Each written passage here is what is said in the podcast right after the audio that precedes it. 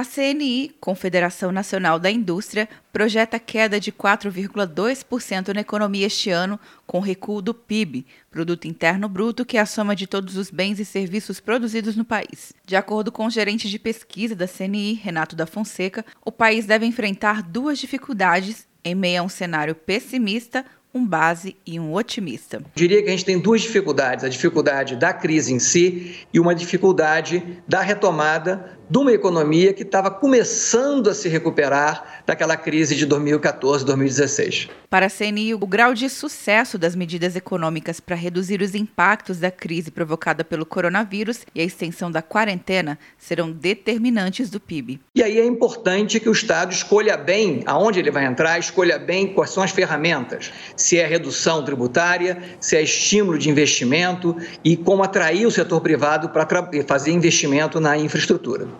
Segundo Renato, a expectativa é de um novo corte da Selic, taxa básica de juros, ainda para este ano. Pode até chegar a 2,25, mas a nossa expectativa é que ela termine o ano em 2,50. Se as medidas do governo se mostrarem insuficientes para impedir a queda forte na renda das famílias e a falência generalizada das empresas, a queda do PIB brasileiro será de 7,3%, avalia a Confederação.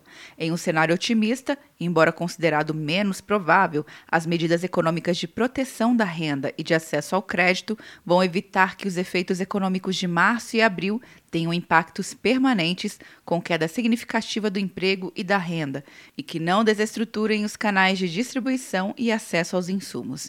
Quer um ano sem mensalidade para passar direto em pedágios e estacionamentos? Peça a Veloy agora e dê tchau para as filas. Você ativa a tag, adiciona veículos, controla tudo pelo aplicativo e não paga mensalidade por um ano. É por tempo limitado. Não perca. Veloy. Piscou, passou. De Brasília, Luciana Castro.